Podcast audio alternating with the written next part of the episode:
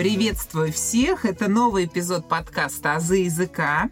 Третьем сезоне мы говорим о связи русского языка с различными направлениями жизнедеятельности человека, с различными видами спорта и так далее. И сегодня у нас эпизод необычный, и мне кажется, такой замечательным по своему содержанию. А знаете почему?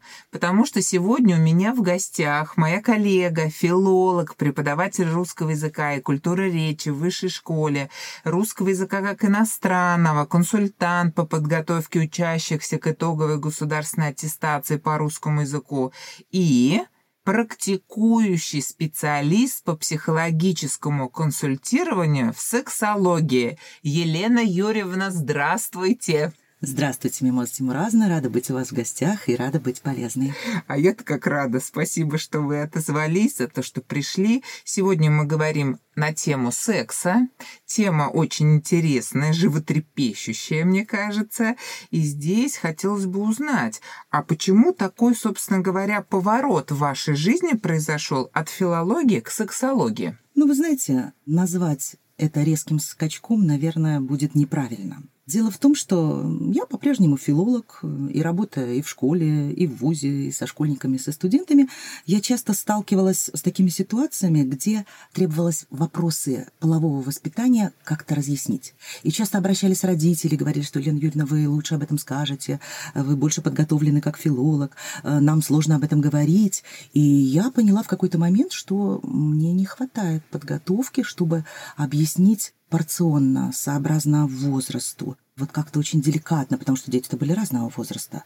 А говорить об этом надо, потому что, видите, родители самоустраняются. Двор и, скажем так, интернет не всегда несет то, что нужно. Объективно. Да, и нам говорить об этом нужно. Вот так я пришла в сексологию. Так классно, это же просвещение просвещение в том плане, что не замалчивается тема, а обсуждается объективно, лексика объективна и так далее. А вообще, вот эта тема сексологии, она же относительно новая, нет? Ну да. Дело в том, что я думаю, что лет пять назад люди даже к сексологам, прямо к сексологам, да. наверное, и не обращались. Угу. И очень разноплановые мнения у людей, чем сексологи занимаются. Потому что некоторые думают, что мы работаем с сексуальными отклонениями, что сексолог – это доктор. Нет, это не доктор. Он не лечит заболевания половой сферы, импотенцию не лечит, извращения не лечит. И он не назначает лекарств и всяких аппаратных методик. Но я вам гарантирую, что встреча с сексологом улучшит значительно вашу жизнь. Это я могу вам точно сказать. Потому что, ну, три вещи у вас изменятся точно. Это уверенность в себе – потому что вы узнаете свое тело, вы полюбите его, вы перестанете стесняться в постели и вообще. Это коммуникация с партнером, то есть вы научитесь говорить на самые интимные темы, станете ближе с любимым своим человеком, откровеннее. И это, конечно же, половое воспитание и просвещение, потому что ну, общество как-то не умеет разговаривать о сексе. А с детьми тем более, с подростками это делать очень трудно. И мы смущаемся, и они смущаются.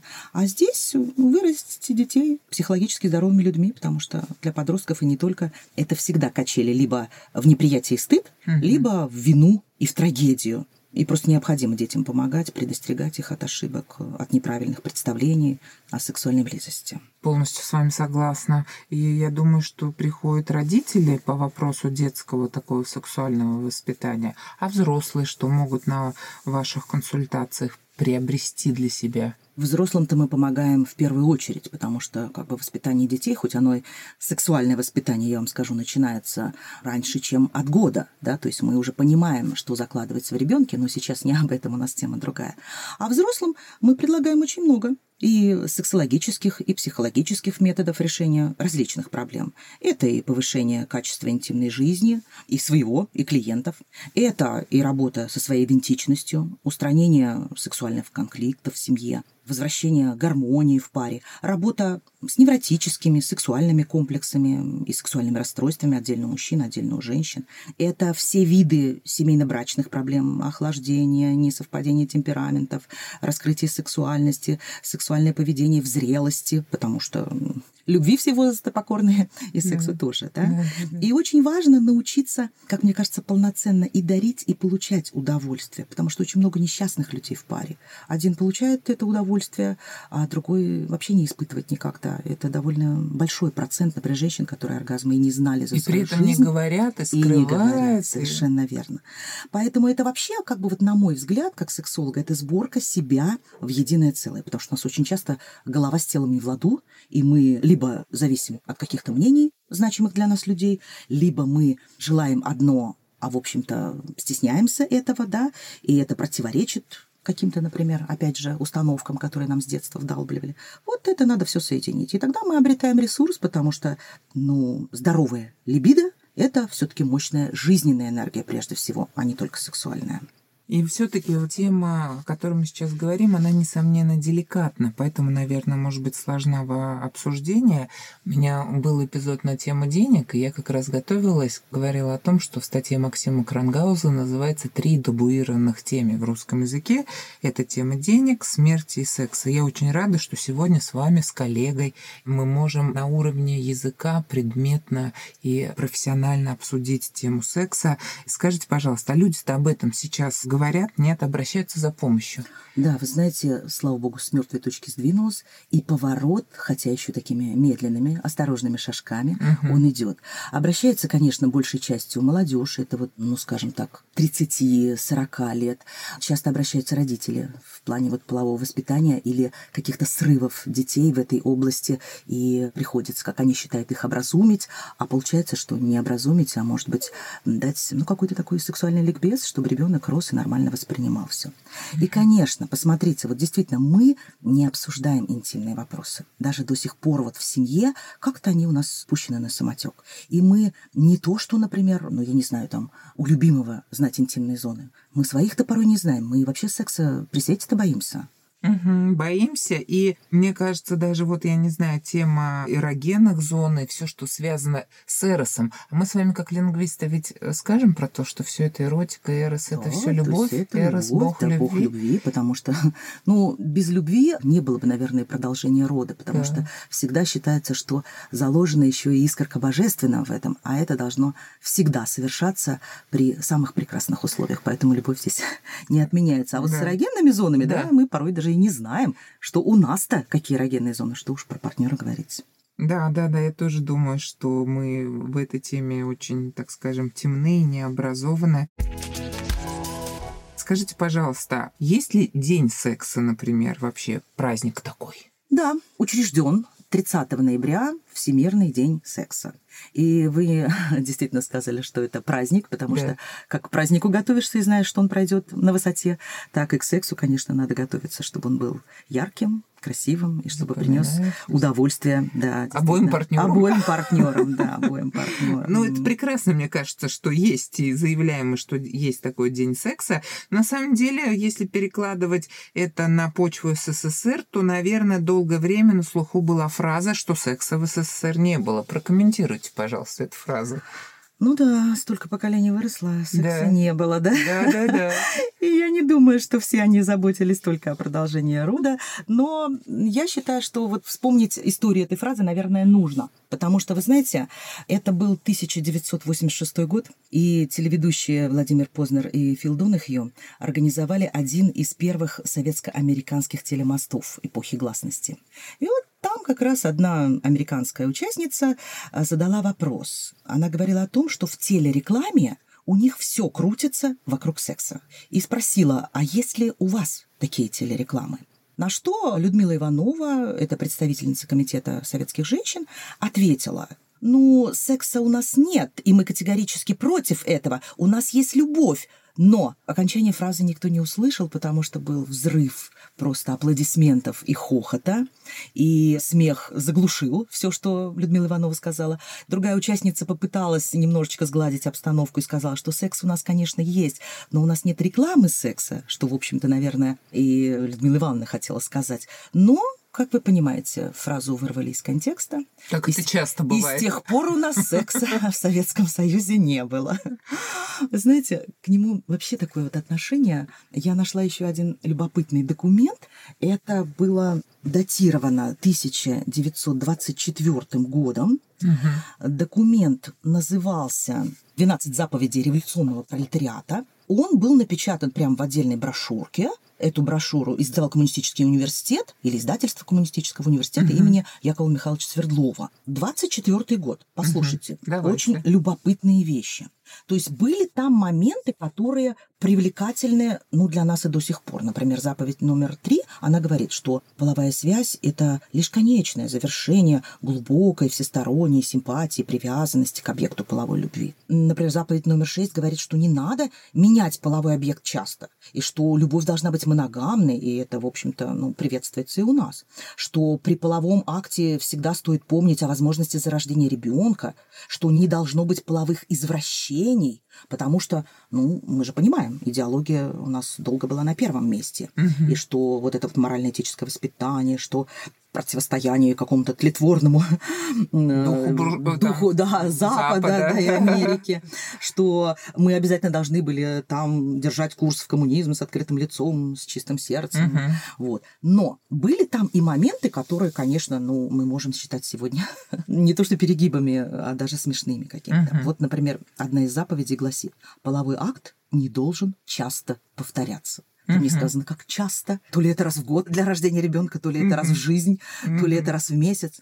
А другая заповедь говорит, что нужно меньше полового разнообразия. Мы и так страдаем от половой скуки, да, и так люди уже не знают. В темноте, да, да, в одной позе В одной позе, да. А другая заповедь говорит, что в любовные отношения не должны вноситься элементы флирта кокетства, игры, потому что это все опять-таки буржуазная мораль, и что всякие прочие такие вот э, методы полового завоевания партнера мужчина, что это не приветствуется. Но я, конечно, так не считаю, потому что, ну как мы можем жить без флирта? Как угу. женщина может угу. привлечь мужчину? Угу. Ну, давайте представим, что мы будем стройно рядами ходить да. по утрам, да, допустим, на сексу... работу с сексуальной а, гормональной с... поддержкой, да, да, да. А потом на работу с работы, а вечером там в усталости будем говорить, э, товарищ муж, да, да. я не готова, или давай... Голова болит. Да, да давай, долг свой я выполню. То есть это, конечно, все ерунда. Ну, это антиутопия уже, да? Конечно, конечно. Но смотрите, там есть и пострашнее пункты. Угу. Класс имеет право вмешиваться в жизнь своих сочленов, прям вот уже как-то неоднозначно и пугающе угу. звучит, что половое должно во всем подчиняться классовому, ничем последнему не мешая и во всем его обслуживая. Вот это меня прямо uh-huh. привело в состояние uh-huh. ну, глубокой задумчивости. Я даже не знаю, как к этому uh-huh. отнестись, потому что ну, это в корне неверно, конечно. Так нельзя себя вести, uh-huh. и мы должны это все понимать. Ну, ну вот были такие документы, было такое отношение, и оно, слава богу, уходит куда-то да. в прошлое. Но с другой стороны, есть и вот в современном мире другая сторона, да, уже тоже противоположная. Если в Советском Союзе, значит, у нас секса не было, и были такие документы, которые сдавались на государственном уровне, да, что волосы вот дыбом встают, то сейчас очень многие молодые люди готовы начать отношения именно сразу с секса. А вдруг партнер не подойдет, тогда и нет смысла развивать отношения. А как вы вот относитесь к такой такой современной позиции, не говорю всех, но некоторых молодых людей. Угу. Ну, отвечу чуть позже на этот вопрос. Хочу еще одну реплику внести, угу. что, вы знаете, у нас любовь и секс вообще, ну, как и в любом языке, это разные вещи. Угу. И вот хотя звучат, например, такие моменты, как заниматься любовью, и мы вроде бы подразумеваем, что это заниматься сексом, но это и так, и, в общем-то, одновременно не так. И вот как раз Людмила Иванова-то, когда с точки зрения семантики произносила, угу. что у нас нет секса, она как раз хотела подчеркнуть возвышенность платонической любви. Ведь что такое любовь? Да, вот мы знаем, что это эмоциональное влечение, это сильное сердечное чувство, где есть глубокое расположение, самоотверженная искренняя привязанность, увлеченность человека. А секс, ну, как нам дает словарь, что это сугубо половые отношения, да, совокупность психических реакций, там, конечно, есть эмоциональные, психические реакции, это поступки, связанные с проявлением и удовлетворением, ну, чисто полового влечения. И вот получается, что любовь, ну, как бы более широкое же понятие по отношению mm-hmm. к сексу, да. Mm-hmm. И вот к сексу-то у нас всегда какой-то шлейф добавляется. Негативный? Привкус, да, вот похоти, такой вот физиологичности, биологической потребности. А все животное у нас всегда контролировалось. У нас оно всегда либо подавлялось, либо бралось под контроль, либо осуждалось. И вот когда секс уводили в интимность, там даже дальше ничего не говорили. Какая у кого была интимность, да? Потому что интимность изначально это же ведь как бы сокровенность, задушевность, mm-hmm. это глубоко личное что-то. Но за интимностью даже вот в слове закрепилось вот это понятие внебрачных каких-то отношений. У них интим. Или наш интим, ну, оно и в браке могло быть, ну и вот так. И поэтому, когда мы говорим, вот, а надо ли начинать с сексуальных отношений строить жизнь, то, конечно, как психолог, как сексолог, я могу сказать, что это неверно. Это же до нашей эры Сократ говорил всегда, что самый крепкий треугольник отношений – это там, где ум, душа и тело. И мы с вами понимаем, что идеальная это любовь устойчивая, ну, долгосрочная, если мы об этом да. с вами говорим, да, то это прежде всего любовь ума, как уважение, любовь души, ну, это дружба, привязанность такая тесная, причем не только между мужчиной и женщиной, да, и это любовь тела, конечно. Вот тут уже сексуальная близость. И вот эти разделения, они всегда ведут к неустойчивости, к шаткости позиции. Человек чувствует какую-то ущербность, женщина чувствует использованность. Вот почему секс без обязательств, как сейчас любят говорить, да, uh-huh. то есть там на сайтах, например, секс без обязательств. И вроде бы кто-то клюет в надежде, что там достроится. Не достроится, потому что мы же с вами прекрасно знаем, как вот мы воспитывались, вспомните. И это не потому, что мы из прошлого века, как я все время дочери говорю, я из прошлого века, да, я uh-huh. могу быть где-то консервативной, вот. Но до того, как сексуальный контакт случался, была и платоническая любовь, были и эротические, да, да, что были все-таки прикосновения тактильные, да. за руку держать, э, прикасаться. Вот это было много чего, что создавало хорошую подушку безопасности для того, чтобы случился секс. А секс сейчас, вы знаете, очень часто вот ко мне приходят молодые клиентки, они говорят, знаете, секс состоялся, все понравилось. Они сложились отношения. Угу. И он куда-то делся, и говорить нам не о чем. Вот поэтому я и говорю, что расширение такой сексуальной свободы, оно, конечно, не делает людей счастливыми. Но даже вот смотрите еще один момент. Пикаперы, да, они угу. все время норовят, их даже обучают этому, есть прямо школы, школы. Да, да, есть, да, совершенно точно.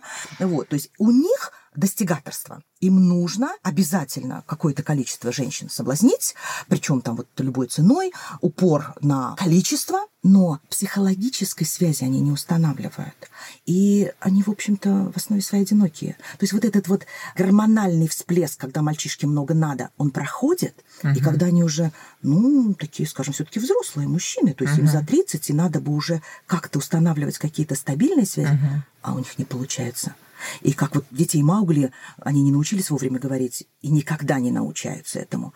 Так и здесь. Это, в общем-то, ну, на мой взгляд, несчастные люди. Как бы они не говорили, что это пройдет, мы потом сумеем, угу. не проходит. То есть угу. это уже исследования проведены, не угу. проходит. И выхолостите из Камасутры все ее философское содержание, да? И что останется? Одни позы. Угу. Мы на эти позы набрасываемся, мы пробуем, не понимая, зачем они. Угу. А ведь, в общем-то, мало кто знает вообще, для чего Камасутра была написана.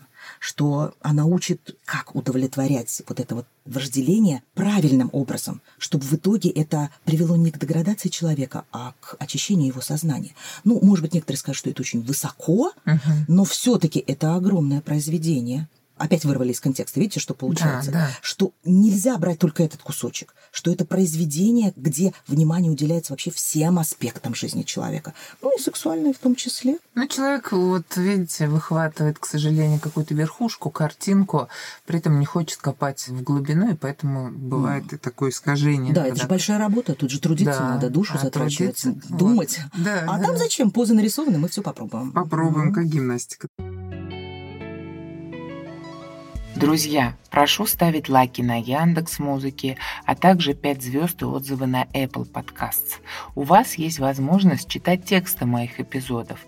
В описании эпизода есть ссылки на сайт Boosty и на сообщество ВКонтакте, где за донаты вы сможете читать тексты. Подписывайтесь на «За языка», чтобы не пропускать новые эпизоды. Скажите, пожалуйста, ну вот мы с вами лингвисты, и, конечно же, не могу не затронуть вот какой вопрос. А каково отношение к сексу с точки зрения языка? Ну, то есть выражение его в слове, что ли, да, Да, вот да. так давайте. То есть смотрите, у нас, как я уже говорила, да, что всегда, ну, во всяком случае, в нашей стране и во многих других, да, то есть мы разные культуры рассматриваем, было неприятие открытого секса. Вот такого прям секса ради секса, да, неразборчивости вот такой половой. И этому всегда сопутствовал стыд, потому что как управлять-то? Всегда была предосудительность, и в словах это естественно выражалось. Интимные места не то, что нужно было прикрыть и не показывать, их даже называть-то не решались, да. И вот меня очень умилило, что, например, смотрите, половой нерв, берущий начало из крестцового сплетения, назван срамной нерв. От слова срам. Позор, Мгм. стыд, порог, укор. И у нас очень много слов, которые либо не называют самих понятий, либо мы избегаем через, например, местоимение. Мы часто слышим, да, ну, это у тебя там, да, Мгм. или мы про это говорили, и Мгм. мы так опускаем взгляд куда-то там Мгм. ниже пояса, Мгм. да, Мгм. и прекрасно понимаем, о чем мы говорим, но не называем. И даже вот первоначально слова, которые, например, к сексу отношения не имели, но как-то сложилось, что приблизились к этой теме, они тоже начали нести вот этот негативный оттенок. Посмотрите, вот слово, например, «совратить» у нас теперь ассоциируется только вот совращение малолетних, Да. подростков, совращение девушки, Да. например, да, с любого века возьмите, там Мгм. 19 и 18 да? И смотрите, оно ведь обозначало, в общем-то, совершенно нейтральное понятие. Сводить в сторону, то есть от слова поворот, воротить, вот оно, Мгм. корень, да? Мгм. И уклоняться с э, праведного пути ну, в какой-то дурной путь вообще. То есть к сексу это не имело отношения. Мгм. А теперь пришло. Мгм. Соблазнить. Это обозначало прельстить, ввести в искушение человека. Ну а что такое искушение? Искус – это попробовать всего лишь, да? А теперь основным остался смысл, связанный, ну, чисто с половой сферой. Мгм. И негативный вот такой эмоциональный оттеночек он остался. Потому что секс все-таки несет в себе вот эту вот э, накидку чего-то дурного, грех. С этим словом, в общем-то, часто связаны и агрессия, и насилие, и жестокость, э, и желание обладать, преобладать, иметь, да, вот сами глаголы, они у нас Да, как раз в сексе да, используются, да. И мы это в слове, конечно, слышим. С сексом часто связаны и грязные словечки. Вот я сейчас не хочу далеко уходить в порнозависимости вот в эту тему, хотя она прям очень-очень важная, об этом тоже надо говорить. Но в нашей культуре, вот если вернуться к линии опять, помните, секс-любовь, Да. Различия были, и они всегда очень сильны. И когда мы называем секс любовью, мы вносим в это действо элементы эротики, эмоциональной близости, нежности, да, вот, а не Мгм. просто там соите с целью такого Физического да, то есть, э, а оргастической какой-то Мгм. разрядки. Мгм. И сейчас, в наше время, это слово, конечно, выходит потихоньку из вот такого вот негативного, скажем там, аспекта. Оно переходит в нейтральный пласт, да, потихонечку секс у нас набирает обороты. И это уже не похоть, не блуд откровенный, не грех и не неконтролируемое какое-то сладострастие. Секс вышел из тени, обрел право на существование, хотя определенные части населения, ну, как бы особенно старшая часть, да, вы все равно услышите э, вот такое вот ощущение негативного флера, да, шлейфа за этим словом, оно Мгм. все-таки тянется. Несмотря на то, что у нас общество перестало порицать секс даже, ну, без семьи. То есть э, без любви, без э, заключения брака. Да. То есть, ну, просто удовлетворяем свои физиологические потребности качественно, потому что до сих пор мы все время как-то относились к этому ну как, потерпеть можно. А как сексолог вам скажу, что когда гормональные всплески, особенно вот э, в период такого вот взросления юношей, особенно, да, и девушек, то с этим тоже надо очень деликатно работать. Поэтому выходит из тени, но немножечко все время что-то за ним тянется.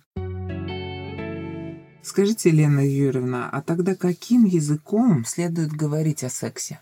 Ну, давайте посмотрим, какие языковые средства в ходу в наше время, да. Если вот говорить, то есть о лексике и вот семантику мы с вами затронули, о стилистике, то они, конечно, самые разные. Ну, честно скажем, что высокопарности и какой-то возвышенности, конечно, тут мы не дождемся. Хотя, вы знаете, есть люди, образованные люди, которые пытаются разнообразить название, например, своих половых членов, и это своего рода игра. Угу. И это даже очень и очень интересно. Ну, может быть, кому-то другому со стороны и чудно, и смешно, а их это устраивает. И пусть они пользуются этим. Угу. Плюс к этому, ну, привычные наши, вот, например, там какие-то высокопарные, такая книжная лексика, где блаженство, нега, такой саити, там, врата сладострастия, чресла. Угу. Кстати, люблю это очень слово. Но когда посмотрела значение, сама была удивлена, что чресла – это не женские половые органы, да? И это слово обозначает поясницу, крестец и окружность таза, вернее, как бы над тазом, вот эта вот окружность, да? Пословица-то помню, что вот крепость мужа в чреслах, и я так всегда думала, что это мужское достоинство. А да. оказалось, нет. Что, например, перепоясать чресла, когда столкнулась с этим вот и заглянула как раз, то это собраться в путь, это потуже поясок по затянуть. Да. А по поводу женщин очень часто мы слышим, что она распахнула чресла. Угу. И звучит вроде бы красиво, но смотрите, опять называют не точно. Опять щадят наши уши. Угу. Потому что название все-таки не прямо в точку, а около. Да. И у нас, конечно, много есть, вы знаете, такой вот приличной лексики, как мы считаем, да, удобной, такой вот э, точной, но невелик ее диапазон, потому что вот столько, сколько нам хотелось бы, да, вот синонимами называть, да, как да. все остальное в чувствах наших, да, у нас, конечно, такого нет. И вот в ходу у нас что? Смотрите, половые органы, там женские и мужские, да, мужской половой член, детородный орган, производящий орган или член, ну, как самое частотное, вот он у нас в ходу, да, но я бы сказала, что это даже не нейтральная лексика, она все равно максимально приближена к такой вот, ну, если не медицинской, то книжной. То есть так вот учебники пишутся, да, то есть вот такой момент. И я, конечно, склоняюсь к тому, что нам бы лучше, вот я как сексолог так думаю, да, и все сексологи так считают, использовать медицинские термины. Пенис, вульва, как, в общем-то, женские половые органы, вагина, как влагалище, половой акт, ну и вот этот вот член, потому что мы да. к нему привыкли, да. он устраивает. И с какого-то момента надо ребенка учить произносить именно это, потому что он на улице, и где-то он это все слышит. Мы никак не можем уберечь его от интернета. Угу. А там это как в рекламе, да, есть ли у вас сексуальная реклама? Теперь уже есть. И у нас сексуальная да. реклама и очень активная. Да. И вот тут вот, когда ребенок ну ладно, если он еще маленький, лет трех-четырех. А если это взрослый мальчик уже там седьмого класса, иногда и старший, и начинает произносить что-то типа «пися», угу. и вот, вы знаете, это звучит как-то вот, ну, тоже очень несерьезно. Угу. С одной стороны, это несерьезно ввиду какой-то такой безликости, да, да. и неуважения к половому органу. Да. Потому что, ну, мы же знаем, что все, что Уменьшительность некая, да, да Все, что естественно, это не безобразно. И мы должны понимать, что у нас для чего работает, а не прятать и избавляться. Ну как это мы? Это большая часть нашей жизни, которая связана с удовольствием, с радостью, со здоровьем. Конечно. И, э, во всяком случае, с продолжением жизни. И поэтому как к этому так можно относиться? И здесь, конечно, неплохо бы детей с определенного возраста этому учить, нужно называть. И еще я вам скажу, тоже как сексолог, такую очень важную вещь, мы не всегда об этом думаем, что если ребенок с детства не боится правильно называть свои половые органы. Если он использует это в своей речи спокойно, уверенно, то, значит, он не побоится и рассказать родителям или старшим, если будет какая-то угроза насилия. И вот маньяки таких детей боятся, они их обходят стороной. Потому что что самое главное в ребенке, да, вот для маньяка, на какую удочку попадается ребенок, что он никому об этом не расскажет, он будет бояться, он будет приходить, или он будет там подчиняться, или это может быть даже неоднократным каким-то актом. Вот. А этот ребенок он обязательно заявит. И если даже он произнесет это при маньяке, ну как-то того надо насторожить, что угу.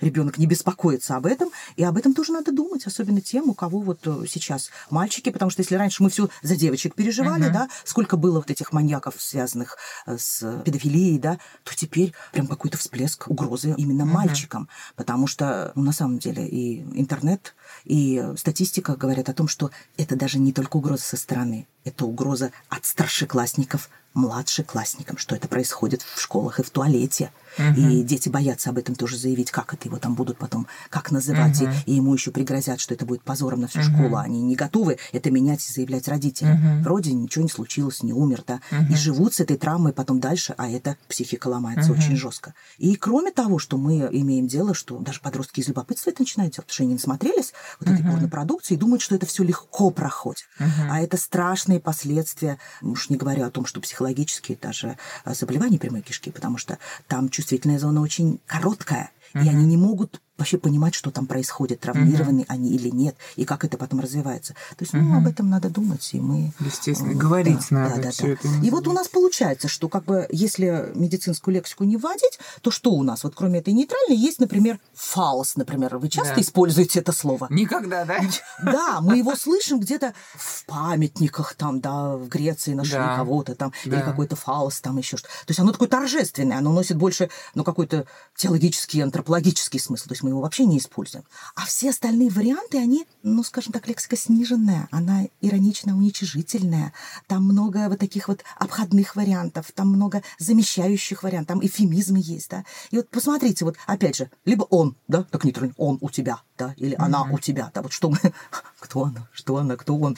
Ну, могут там, у кого язык немножечко, как мы говорим, подвешен, сказать, что это причинное место, конец, э, Ванька-встанька, ствол, там стержень, да, шишка, шары, хрен, что там у нас, хер, стручок, сморчок. Но посмотрите, насколько они все, ну, прям вот без уважения. Да. А у женщины того меньше. Да. Ладно, если кто-то вам там красиво назовет, назовет ваши органы там спелой хурмой, там, или какой-нибудь расцветающей орхидеей, там, ладно, это может поленить. Но в основном, вы знаете, вот фантазия дальше, чем твоя киска, угу. вообще не идет. Вот. Угу. Или вообще никак. Они сами боятся произнести это слово. А у молодежи, мне кажется, это еще более трепетно, потому что они же этой лексикой не пользуются. У них угу. еще цинизма столько нет, да, где угу. они могут с юмором отнестись. Угу. Но даже у взрослых людей. Вот и получается, что у нас вот народ, конечно, на язык остер, на выдумку богат.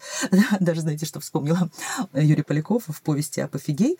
Один из героев приводит якобы исконно народную классификацию, как он выразился, достоинств мужского полового имущества. Давайте послушаем. Щекотун, опять суффикс, чувствуете какой, uh-huh. да, вот этот вот. Запредух, куда уж это надо подняться, да, uh-huh. чтобы запереть дух. Подсердешник и убивец. Ну, это я так поняла, что по нарастающей, да. Uh-huh. Вот, э, творчество нас радует, uh-huh. но опять же, смотрите, это все обходные варианты. И вот, как мы уже говорили, есть, конечно, и грязные словечки, да, и, в общем-то, очень такие. Они вроде бы не мат еще, да, совсем так вот, но и нормативной лексикой их, конечно, тоже не назовешь, да. Они используются либо вот молодежью для бравады, да, потому что они это слышат, они там порносайты все-таки раз-то в жизни хоть проглядели, угу. вот. Либо это используется в интимной сфере взрослых людей, ну, они, конечно, обладают пониманием хорошей лексики, да, они-то это используют для определенных игр, для разнообразия сексуальной жизни, для ну, скажем так, повышения возбуждения, да, потому что от неожиданности, как шлепок, какое-то словечко может, э, ну, немножечко так взбодрить. И это, конечно, делается, ну, по взаимной договоренности. Mm-hmm. Вот, поэтому мы имеем дело вот с такими словами. И получается, что кроме всего этого у нас с вами остается только мат. А мат, конечно, очень интересный пласт лексики, ведь статистика показывает, что каждый пятый россиянин ругается матом.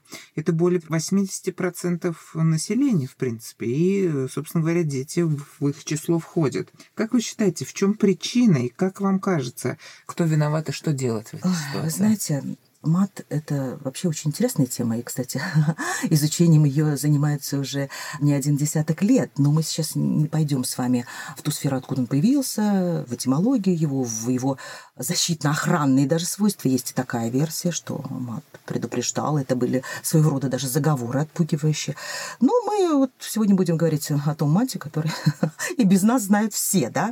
Но согласитесь, что все равно мат связан с вербальным унижением что эти слова, опять же, часто используются в порно. Они идут с демонстрацией насилия всегда рядом, грубости, какой-то жестокости. Это дает уж совсем извращенное понимание ну, сексуальной связи между мужчиной и женщиной, собственно, о чем мы говорим с вами, да? И от чего мы вот как ни стараемся, вот вы правы, да, мы пытаемся подростков оградить, они вот в зоне риска, да, а никак не можем, потому что это вот изо всех щелей, откуда mm-hmm. только ленивый mm-hmm. не прокричит это. И получается, что мы такую вот медвежью услугу. С одной стороны, мы вроде бы раскрепощаем и даем какие-то знания, но знания это спорно продукция не извращенные. И очень часто ко мне вот приходят клиенты, у которых от того, что там демонстрируют, складывается ну такой вот комплекс личного несоответствия. Потому что там все красавцы, удальцы. Да. Там у всех женщин все получается. Да. Там они все радостно стонут. А на самом деле, если они это не дай бог, попробовали, они понимают, что это вообще не соответствует. Разочарование. Разочарование, ладно, если еще не травматизм страшный. Угу. И, например, девочки, они тоже говорят, а, а как это, а что там, она вообще от чего кричит, угу. как это испытать? То есть, вы понимаете, это как физическая зарядка, ты на шпагат не сядешь, пока не потренируешься. Ну, редко у кого вот такие вот способности, ну, с детства прям пластика такая угу. гутоперчивая, не скажем, да, резиновая. Вот. А так не получается, и они от этого страдают, они думают, что они какие-то не такие. А на самом деле это вот момент извращения. И поэтому что с этим делать? Мне кажется, причины вот такого, ну, скажем, частотного использования мата, их, конечно, несколько. Во-первых, это вот наша жизнь, которая агрессивна по отношению к нам, и агрессия требует жестких выражений. И она требует нарочитой грубости, вот этого вот цинизма. И людям кажется, что если они ругаются, они вот так вот, ну, пожестче заявляют, и что это более действенно. Во-вторых, это, конечно, ну, как всегда писали наши умные люди, и Дмитрий Сергеевич Лихачев часто об этом говорил, что это воспитание, это границы допустимости. Бывает, что это вообще не развитость, да? Когда человек, особенно мужчины раньше, помните в нашем детстве, да это я для связки слов, да? Угу. А слов-то там нет, там да. одни связки. И да. получается, что он что-то говорит вроде бы, смысла никакого, один мат, что сказал, непонятно, да, а вроде и поговорил, да, то есть вот он так восполняет пустоту. А бывает, что иногда и использует мат и человек развитый в своем отношении. Так вот, виртуозно владеющих матом я знаю единицы. Это действительно своего рода искусство. Но они это делают сообразно обстановке и только в своем кругу. Uh-huh. Это вот как, кто больше всех виртуозно и красиво ломает язык? Ну, только филологи, потому что они uh-huh. знают все законы языка. Uh-huh. Есть и те, которые допускают словечки какие-то, ну, скажем так, для придания колорита причастности, что ли, я так бы это назвала. Uh-huh. Что ты, мол, в моем кругу, ну ничего, что я словечко обронила, uh-huh. ты же со мной, вот я тебя в этот круг пускаю, да, что ничего страшного, мы только об этом знаем. Uh-huh. Но это тоже имеет вот э, другую сторону. То есть мы все равно опускаем и опускаем человека рядом сидящего, потому что мы же не можем возразить, нас же сделали причастными, и мы uh-huh. вроде в этом кругу. Вот. Это, конечно, ну, может быть и подростковое. Подростки не такие уж у нас, не умеющие разговаривать, они uh-huh. очень развитые в этом отношении, но они бравируют грубостью. Для них язык, как и одежда иногда, там, и манеры, вот такие какие-то жесткости, это показатель, ну, если в психологию уж углубляться, того, что скорее это свидетельствует о психологической незащищенности человека, и он больше не знает, как прикрыться у него есть единственный способ, которым он умеет это делать. И говорящий грубой речью, бранью, вот этой циничностью, он подавляет чувство страха и неуверенности и хочет быть своим с такими же. Угу. И мне кажется, что вот когда они это делают, они, ну, скажем, не только уже лично кого-то оскорбляют. Вот есть ведь и те, где они захватывают наших родственников и нашу мать, например, да. Угу. То есть они умышленно бьют по святому, да. И получается, что вот и вас оскорбили, и всю вашу семью. Умышленно. А вот как вы считаете, возможно, они вообще не вкладывают смысл в то, что они произносят, и употребляют это как, ну, штамп речевой? Знаете, возможно, мне тоже кажется, что они в такую глубину, конечно, не впадают, но надо бы и слышать, и вдумываться. У слова есть смысл. Оно несет энергию. В нем есть посыл. И вот об этом надо думать. Мы же сейчас все время говорим, что это энергетика уже слова, что мы обязательно не просто произносим и это слышим, а что это нас ну, вот бьет действительно по больному. И поэтому, если мы не придаем этому значения, ну а как? Ну, попробуйте вот кавказским народностям, мужчинам. Скажите что-нибудь про его мать, а вы ноги-то не успеете унести. Mm-hmm. я согласна, что это, наверное, полусознательно или иногда бессознательно. Но люди потому вот и демонстрируют это свое презрение каким-то травмирующим их явлением жизни, потому что они их беспокоят. И они иногда даже не на него вот агрессивно направляют это, а на то, что сидит внутри, и они просто не знают, вот, как на это реагировать. Угу. Ну и, в принципе, мы, как преподаватели русского языка, конечно же, должны приобщать и учащихся, и школы, и вузов к культуре речи, показывать красоту языка и показывать, как можно говорить, как красиво можно выражаться, как можно обесценивать себя, свою личность через ту же матерную лексику, да, не имея ни другой в запасе. Поэтому... Ну да, помните же, Сократ, по-моему, говорил, да, заговори со мной, чтобы я тебя увидел даже не услышал, потому что как у человека такова его и речь, мы это тоже с вами знаем. Да, речевой портрет человека, да, конечно. Да, да, потому что у нас, конечно, знаете, еще, наверное, вот сейчас подумалось мне, что есть еще определенная причина снижения цензуры. Вот раньше прям, ну где вы могли по радио или по телевидению услышать даже какое-то подобие грубого слова? То есть там бы эту передачу просто сняли. А у нас проскакивает. И родители, когда они говорят с детьми, особенно если выясняют отношения, а ребенок тут попался мимо бегал, они, в общем-то, не особенно обеспокоены да. тем, что он это услышал. Там, уйди, или там, не слушай это. Что значит не слушай? Он уже услышал. Угу. Да? И вот в публичных местах мы это тоже слышим, это допускается.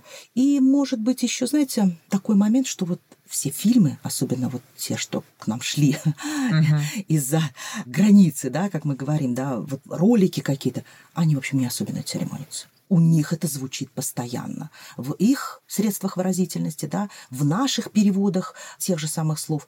И молодежь мне часто очень говорит, ну, знаете, ну, раз уж есть явление, то слово-то должно быть. Ну да, оно не всегда приличное, но мы будем говорить то, что есть. Есть название, мы так и будем говорить. И вот здесь конечно, обескураживает. Мне даже преподаватели, вот я читала на курсах, они говорят, Елена Юрьевна, не знаем прям, что возразить, потому что они говорят, как есть явление, есть понятие, есть процесс, а словом его назвать нельзя. Это тоже ханжество вашего поколения, ну uh-huh. и так далее, и так далее. Uh-huh. И вот тут надо действительно очень осторожно и очень, ну, может быть, даже жестко, хотя очень прилично детей осаждать и показывать им, что есть что. Потому что, ну, в плане морально-нравственных категорий нам еще, конечно, есть над чем подумать.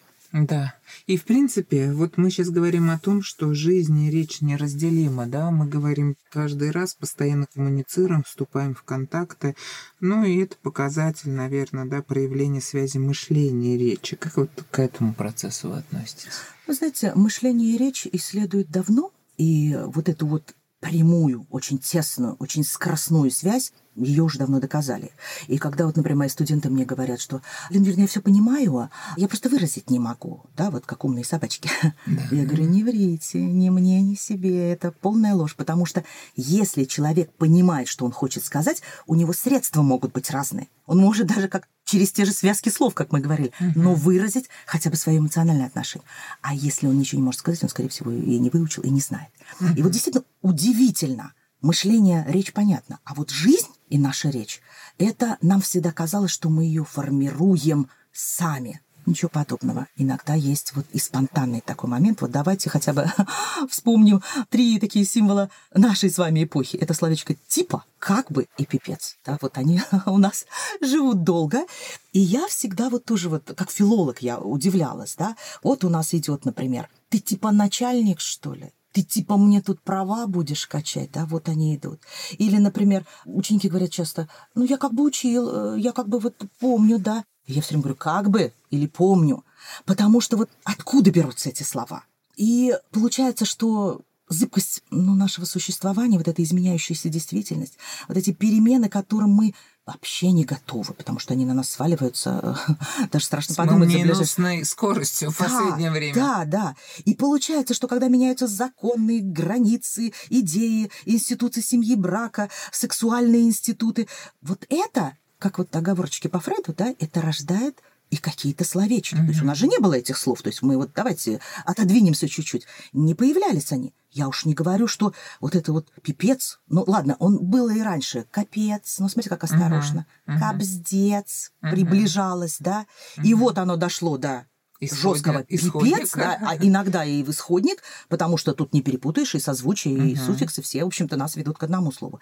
И уж самое страшное, как э, расправило это слово крылья, когда пандемия у нас была, да, там этот пипец летел отовсюду. отовсюду. И вот да, получается, что мы... А как с этим бороться или что с этим делать, как вы считаете? Да, вечные наши вопросы, кто да. виноват. И что делать? И что делать? Ну, что делать? Для начала я бы сказала ничего. Но ничего не в том смысле, что вообще ничего, да, конечно. Мы прежде всего должны принять, вот это первая стадия, наверное, ничего, да, потому что, ну, мы же понимаем, что язык, он как айсберг. И вот эта самая блестящая верхушка, которая искрится там на солнце, там своим льдом mm-hmm. и радует нас, это литературный язык. Но это не все пространство языка. То есть у нас есть много чего другого. И язык — это все-таки живой поток, он меняется, как бы мы его не пытались в рамки норм загнать, и как весной в реке, там и чистая вода, и ил, и много мусора. Э, ну, пусть будет все, ну как, мы не можем это фильтровать, то есть у нас так не получится, как, как и в природе, можем, да. да, то есть иначе это будет опять муштра, опять за ручку всех построили в трусах на подоконнике, у вас сейчас секс, всех да. построили, говорим только так и больше никак, да, и поэтому это отражение разных граней нашей жизни, нашей культуры и безграмотности угу. нашей нормы и, в общем-то, нашей грубости. Потому что как по-другому? Жизнь есть жизнь. Жизнь есть жизнь, Елена Юрьевна. И хочу вот вспомнить слова. Вспоминается строчка Пушкина, которая любил крепкое словцо и часто цитирует эту фразу «Как уст румяных без улыбки, без грамматической ошибки, я русской речи не люблю». Да, вы знаете, мне тоже очень часто приводят, что вот и Пушкин матом ругался, и Маяковский пропускал в своих стихах вот какое-нибудь там матерное словечко. Но, вы знаете, это опять вот мы сегодня уже, по-моему, четвертый раз говорим, вырвано из контекста. Конечно. Мы, как филологи, с вами хорошо понимаем, что мы все равно будем учить нормам языка, потому что это великое наше наследие, которое mm-hmm. и Пушкин, и Маяковский, и Толстой, и все-все-все собирали по крупицам, mm-hmm. отшлифовывали, вычищали. И говорить правильно – это правильно, это уровень. И Пушкин, чью цитату вот так же вырвали, да, он не за безграмотность. Он понимал, где можно крепкое словцо вставить. И он также понимал глубину языка, вот его масштабность, его величие как явление. Ну, просто он за жизнь за живую разговорную речь, где все не может быть, в общем-то, правильно и как-то гладко, да, то есть там все появляется. Угу. Но уровень должен быть уровнем. Угу. И он, как и мы с вами, как и все филологи, как и обеспокоенные культурой своих детей родители, за культуру и за развитие речи, за уместность и за сообразность ее в языке. Я так думаю. Елена Юрьевна, я тоже так думаю. Благодарю вас за такой очень конструктивный, очень содержательный разговор, потому что говорить нужно, говорить нужно на разные темы. И сегодня вот мы поговорили на тему секса. И вообще, в принципе, видите, и про треугольник этот рассказали о том, что все таки все в жизни человека связано, и хотелось бы, чтобы в гармонии да, человек жил. Да, что не нужно вырывать опять из контекста. Конечно, Видите, как сегодня у нас да, кружится вокруг да, этого. Потому да. что молодые люди, они всегда думают, что я вот это попробую, я вот это попробую. Да. Но это не пирожное да. в какой-нибудь золотерии. Это жизнь, и да. об этом надо думать. Об этом нужно думать. Благодарю вас, потому что я думаю, вы здесь раскрылись как специалисты, мы увидели ваш потенциал, и я уверена, что в описании эпизода мы оставим ваш контакт в Телеграме, по которому и взрослые со своими вопросами, и взрослые с вопросами детей, да, и вот у меня аудитория тоже разная, слушающая по возрасту, сможет к вам обратиться за личной консультацией, да, потому что волнуют всех разные вопросы, но тем не менее я уверена, что вы сможете найти на эти вопросы ответ и помочь нашей аудитории своими какими-то проблемами. Благодарю вас за то, что пришли, Елена Юрьевна, очень приятно было с вами пообщаться. Спасибо, буду рада помочь и буду рада новым встречам. Спасибо большое, до свидания. До свидания. Вы можете слушать подкаст «Азы языка» на любой удобной для вас платформе. Кроме того, вы можете читать тексты эпизодов, если перейдете по ссылке в группе ВКонтакте или на сайт Boosty. Не забывайте ставить 5 звезд и отзывы на Apple Podcasts, а также оставлять сердечки на Яндекс Музыке. Благодарю за внимание.